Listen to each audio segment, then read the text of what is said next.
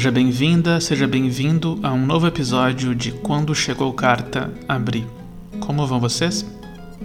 E nesse episódio vamos ler uma correspondência de um dos escritores mais importantes da literatura brasileira, Guimarães Rosa. Ele também é um dos meus favoritos. Sua obra mais conhecida é Grande Sertão Veredas, mas aqui nessa missiva ele explica um pouco sobre outra grande obra, Sagarana, o livro de contos que o projetou para a literatura. Bom, só para relembrar, agora a ideia é focar mais na leitura das cartas no podcast e trabalhar o contexto histórico na newsletter. Por isso, vocês podem assiná-la no Instagram do Quando Chegou Carta ou pelo site www.quandochegoucarta.substack.com. Também deixo aqui o meu agradecimento a quem apoia esse podcast, seja compartilhando em suas redes sociais, mostrando para os amigos ou financeiramente, como é o caso do Pedro Palha, do Rogério Fogliato, da Yana Chan, do Gustavo Chexter, da Maria José e do Diego Rabatoni. Se você também deseja contribuir, é só acessar o site www.apoia.se barra quando chegou carta. Meu nome é Rafael Glória, sou jornalista e trabalho com jornalismo na área cultural. A plataforma principal para saber as novidades do podcast é o Instagram. Então segue a gente por lá. É só procurar por Quando Chegou Carta.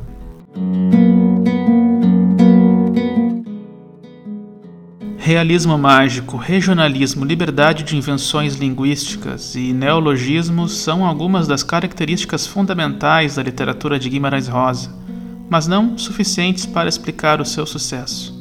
O autor prova o quão importante é ter a linguagem a serviço da temática, e vice-versa, uma potencializando a outra. Nesse sentido, o escritor mineiro inaugura uma metamorfose no regionalismo brasileiro, que o traria de novo ao centro da nossa ficção. Em 1946, Guimarães Rosa lançava Sagarana, livro de contos que introduziu a temática regionalista universalista pela qual se notabilizaria. A primeira versão da obra data de 1938, quando o escritor, sob o pseudônimo de Viator, inscreveu o livro então intitulado Contos no concurso Humberto de Campos, promovido pela livraria José Olímpio. O livro terminou na segunda colocação. Contudo, as doze histórias ambientadas no sertão de Minas Gerais deram corpo a um clássico da literatura brasileira. Em carta ao jornalista João Condé, autor da coluna Arquivos Implacáveis, Rosa explicou detalhadamente o processo criativo de Sagarana. É uma verdadeira aula sobre sua literatura. Bom, sem mais delongas, vamos à leitura.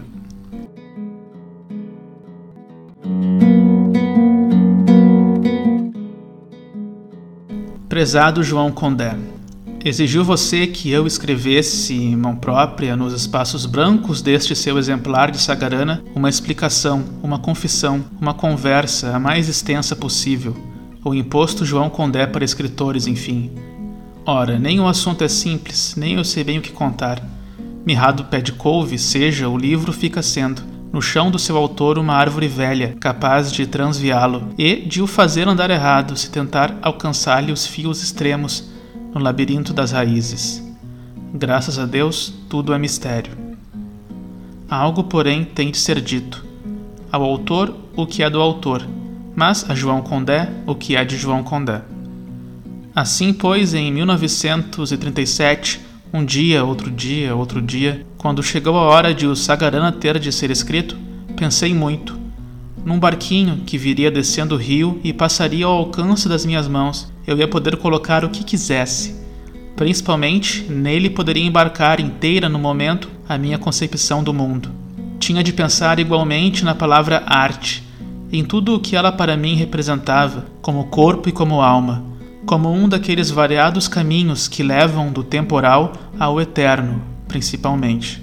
Já pressentira que o livro, não podendo ser de poemas, teria de ser de novelas e, sendo meu, uma série de histórias adultas da carochinha, portanto. Rezei de verdade para que pudesse esquecer-me por completo de que algum dia já tivessem existido septos, limitações, tabiques, preconceitos a respeito de normas, modas, tendências, escolas literárias, doutrinas, conceitos, atualidades e tradições no tempo e no espaço. Isso porque, na panela do pobre, tudo é tempero, E conforme aquele sábio salmão grego de André Malraux, um rio sem margens é o ideal do peixe. Aí experimentei o meu estilo. Como é que estaria? Me agradou.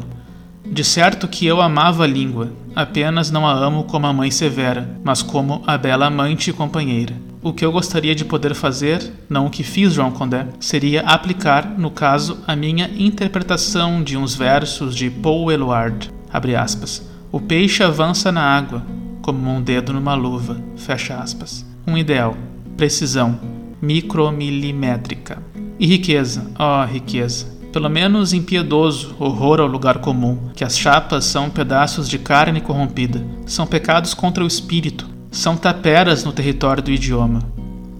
Mas ainda haveria mais, se possível. Sonhar é fácil, João Condé, realizar é que são elas. Além dos estados líquidos e sólidos, por que não tentar trabalhar a língua também em estado gasoso? Àquela altura, porém, eu tinha de escolher o terreno onde localizar as minhas histórias. Podia ser Barbacena, Belo Horizonte, o Rio, a China, o arquipélago de Neo Baratária, o espaço astral ou mesmo o pedaço de Minas Gerais que era mais meu, e foi o que preferi. Porque tinha muitas saudades de lá, porque conhecia um pouco melhor a terra, a gente, bichos, árvores. Porque o povo do interior, sem convenções, posses, dá melhores personagens de parábolas. Lá se veem bem as reações humanas e a ação do destino. Lá se vê bem um rio cair na cachoeira, ou contornar a montanha, e as grandes árvores estalarem sob o raio, e cada talo do capim humano rebrotar com a chuva, ou se estorricar com a seca. Bem, resumindo, ficou resolvido que o livro se passaria no interior de Minas Gerais e compor-se-ia de doze novelas. Aqui, caro Condé, findava a fase de premeditação. Restava agir. Então passei horas de dias fechado no quarto, cantando cantigas sertanejas, dialogando com vaqueiros de velha lembrança, revendo paisagens da minha terra e aboiando para um gado imenso. Quando a máquina esteve pronta, parti. Lembro-me de que foi no domingo, de manhã. O livro foi escrito quase todo na cama, a lápis, em cadernos de cem folhas, em sete meses. Sete meses de exaltação, de deslumbramento. Depois repousou durante sete anos e, em 1945, foi retrabalhado em cinco meses cinco meses de reflexão e de lucidez. Lá por novembro, contratei uma datilógrafa, a passagem a limpo. E, a 31 de dezembro de 1937, entreguei o original, às cinco e meia da tarde, na livraria José Olímpio. O título escolhido era Cesão, mas, para melhor resguardar o anonimato, Pespeguei no cartapácio, à última hora, este rótulo simples: Contos, título provisório a ser substituído por Viator. Por que eu ia ter de começar longas viagens logo após? Como já disse, as histórias eram doze. A primeira, O Burrinho Pedrez, peça não profana, mas sugerida por um acontecimento real, passado em minha terra há muitos anos, o afogamento de um grupo de vaqueiros num córrego cheio. Segunda, a volta do marido pródigo, a menos pensada das novelas do Sagarana, a única que foi pensada velozmente, na ponta do lápis. Também quase não foi manipulada, em 1945. Terceiro conto, Duelo. Aqui tudo aconteceu ao contrário do que ficou dito para a anterior. A história foi meditada e vivida durante um mês para ser escrita em uma semana, aproximadamente.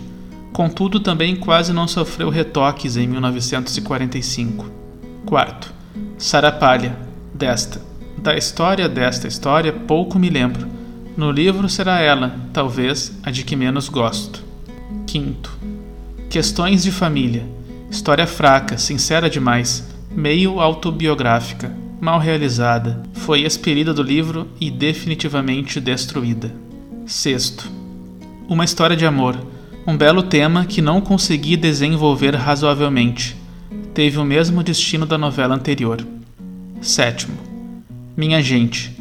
Por causa de uma gripe, talvez foi escrita molemente, com uma pachorra e um descansado de espírito que o autor não poderia ter ao escrever as demais. Oitava. Conversa de bois. Aqui houve fenômeno interessante, o único caso neste livro de mediunismo puro eu planejar escrever um conto de carro de bois com o carro, os bois, o guia e o carreiro. Penosamente urde o um enredo e um sábado fui dormir contente, disposto a pôr em caderno no domingo a história. Mas no domingo caiu-me do ou no crânio, prontinha, espécie de Minerva, outra história, também com carro, bois, carreiro e guia, totalmente diferente da da véspera. Não hesitei. Escrevia logo e me esqueci da outra, da anterior. Em 1945, sofreu grandes retoques, mas nada recebeu da versão pré-histórica, que fora definitivamente sacrificada. Nona. Bicho Mal. Deixou de figurar no Sagarana porque não tem parentesco profundo com as nove histórias deste, com as quais se amadrinhara, apenas por pertencer à mesma época e à mesma zona. Seu sentido é outro. Ficou guardada para outro livro de novelas, já concebido, e que daqui a alguns anos talvez seja escrito. Décimo. Corpo Fechado.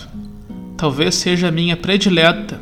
Manuel Fulô foi o personagem que mais conviveu humanamente comigo e cheguei a desconfiar de que ele pudesse ter uma qualquer espécie de existência. Assim, viveu ele para mim mais umas três ou quatro histórias, que não aproveitei no papel porque não tinham valor de parábolas, não transcendiam.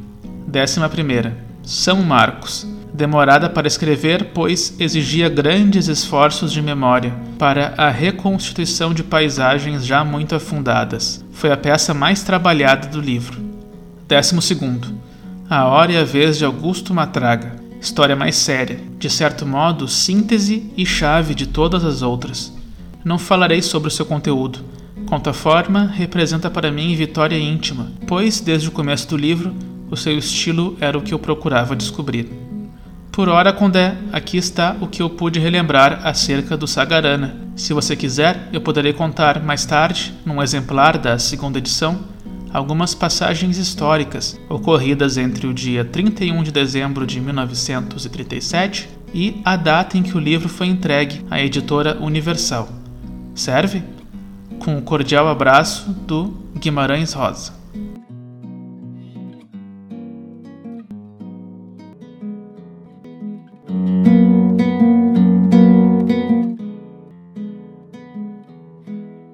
E aí, gostaram da carta?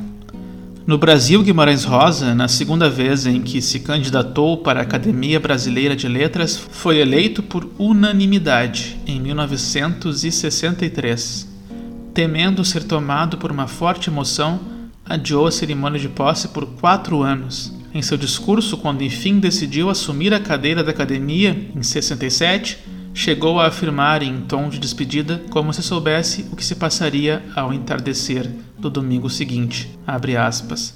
A gente morre é para provar que viveu. Ele faleceu três dias mais tarde, na cidade do Rio de Janeiro, em 19 de novembro. Para saber mais sobre João Guimarães Rosa, acesse a nossa newsletter no www.quandochegocarta.substack.com. Para a produção desse podcast, contamos com a leitura da carta presente no site Correio IMS, além de pesquisa no verbete da enciclopédia Itaú Cultural. Lembrando, se você gosta desse podcast, ajude compartilhando em suas redes sociais ou colaborando com ele no nosso Apoia-se. Muito obrigado e até a próxima!